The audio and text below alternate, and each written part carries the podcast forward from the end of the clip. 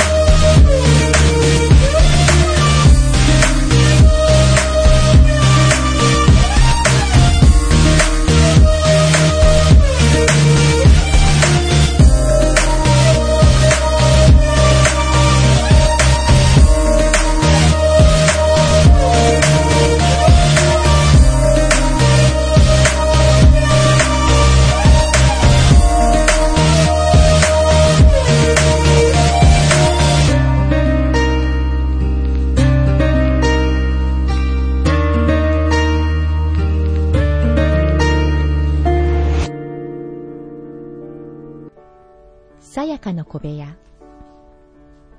今回は小さなパン屋が実現。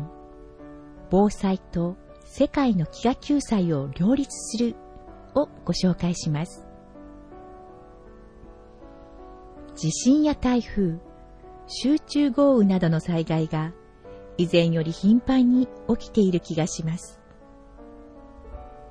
ニュース番組などで被災地の状況が映るたびに募金だけでなく物資の支援も必要だと思います。しかし、遠方からの物資の提供には、送ったものがきちんと被災者のもとに届き役立っているのか、一末の不安があるのは確かです。保存できる柔らかいパンを作ってほしい。パン秋元の秋元社長に神戸の教会関係者から電話でそんな依頼がありました。1995年、阪神・淡路大震災からしばらく経った頃のことです。電話の主は、教会で被災者に支援物資を配っていました。この依頼は、震災直後の出来事を踏まえてのものでした。大地震が起きた日、朝のニュース番組であまりの惨状を目にした秋元氏は、自分たちにできることはないか、と考えました。そして、すぐに自社工場で食パンやバターロールなど2000食を焼き、1日半かけて神戸までトラックで送り届けました。だが、被災地は予想以上に混乱しており、せっかくの焼きたてパンは、うまく必要とする人たちに配られませんでした。やがてパンは硬くなり、カビも生える。結局、半分以上が処分されてしまったといいます。秋元氏は、じくじたる思いで処分されたという知らせを聞きました。神戸からの電話で、その時の残念な気持ちを思い出した秋元氏は、保存できる柔らかいパンに挑戦してみることにしました。そして仕事の合間を縫って研究を始めます。ほどなくパンを缶詰にするというアイデアが浮かびます。画期的なアイデアだったのですが、いざ実現しようとすると一筋縄ではいきませんでした。秋元氏はまず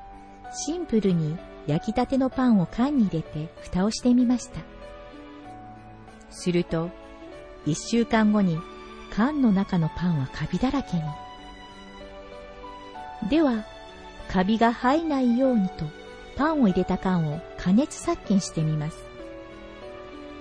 結果、パンがパサパサに乾燥して、まずくてとても食べられたものではなくなりました。それならばと、缶の中にパン生地を入れて、そのまま焼いてみると、今度はパンが缶にくっついて取り出せなくなってしまいました。これについてはすぐに解決しました。缶とパン生地の間に紙を挟めばよかったのです。ところが、新たな問題が発生します。パンを焼く際に加熱した缶が冷めると、結露して缶の内部に水が溜まるのです。試行錯誤を繰り返した末、水を吸収し、しかも破れない外国製の紙を使うことで、結露の問題を解決。ついにパンの缶詰が完成します。震災からすでに1年半が過ぎていました。秋元氏の努力の結晶であるパンの缶詰は、防腐剤などの添加物を一切使用していません。それでも3年間の賞味期間は柔らかくて美味しいパンが食べられます。缶詰は主に備蓄用の非常食として家庭のほか学校自治体などに売れていきました。秋元のパンの缶詰は商品自体偉大なイノベーションと言えます。しかし秋元氏の挑戦はそれで終わりではありませんでした。缶詰を効率よく必要とされる被災地などに届けるための保存食リユースシステムも考案したのです。きっかけは顧客である自治体から3年前に備蓄として購入して賞味期限が近づいたパンの缶詰を引き取ってほしいという連絡を受けたことでした。引き取ったパンは処分するしかないが処分にもコストがかかります。秋元氏としてはせっかく丹精を込めて作ったパンを廃棄するのは忍びない。もったいないという気持ちも強かったのです。もともと秋元氏はパンの缶詰が完成した頃から日本の被災地支援や備蓄用以外にも活用方法があるのではないかと考えていました。海外の飢えに苦しむ人たちにも提供できないかというのです。そこで世界から飢餓をなくすための活動を展開するハンガーゼロ日本国際飢餓対策機構という NGO と協力し仕組みを考案しました。ステップ1家庭や学校自治体などが購入した備蓄用のパンの缶詰は本来3年が賞味期限ですが2年を経過する1、2ヶ月前に回収と再購入を持ちかけます。ステップ2、再購入を約束してくれた顧客には、回収商品の下取り分を新品の購入代金からディスカウント。現在はディスカウントは行われていません。回収費用は秋元が負担します。ステップ3回収した缶詰はハンガーゼロをはじめとする NGO に送りますその後の費用は NGO が負担しますステップ4缶詰は NGO を通じて国内及び海外の被災地や飢餓地域に救援物資として届けられますこうした仕組みならば、秋元のような小規模の事業者でも、最小限のコスト負担で持続的に運営できます。旧館長プロジェクトと名付けられたこのリユースシステムの趣旨は多くの顧客の賛同を得て2009年から始動することになりました。旧館長プロジェクトによりこれまでに国内14都道府県に15万5千缶、バングラディッシュ、イラン、ジンバブエなどの世界16カ国に27万缶を提供、支援物資として喜ばれているそうです。それでは、ここで音楽をお聴きください。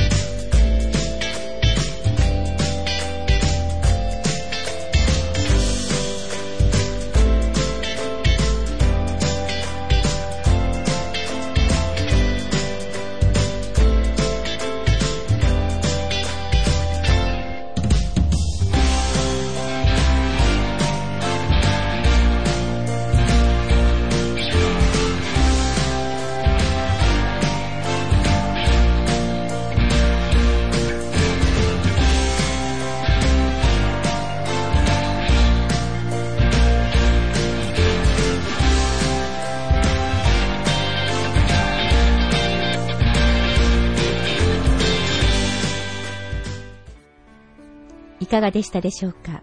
今回のさやかの小部屋。次回もお楽しみに。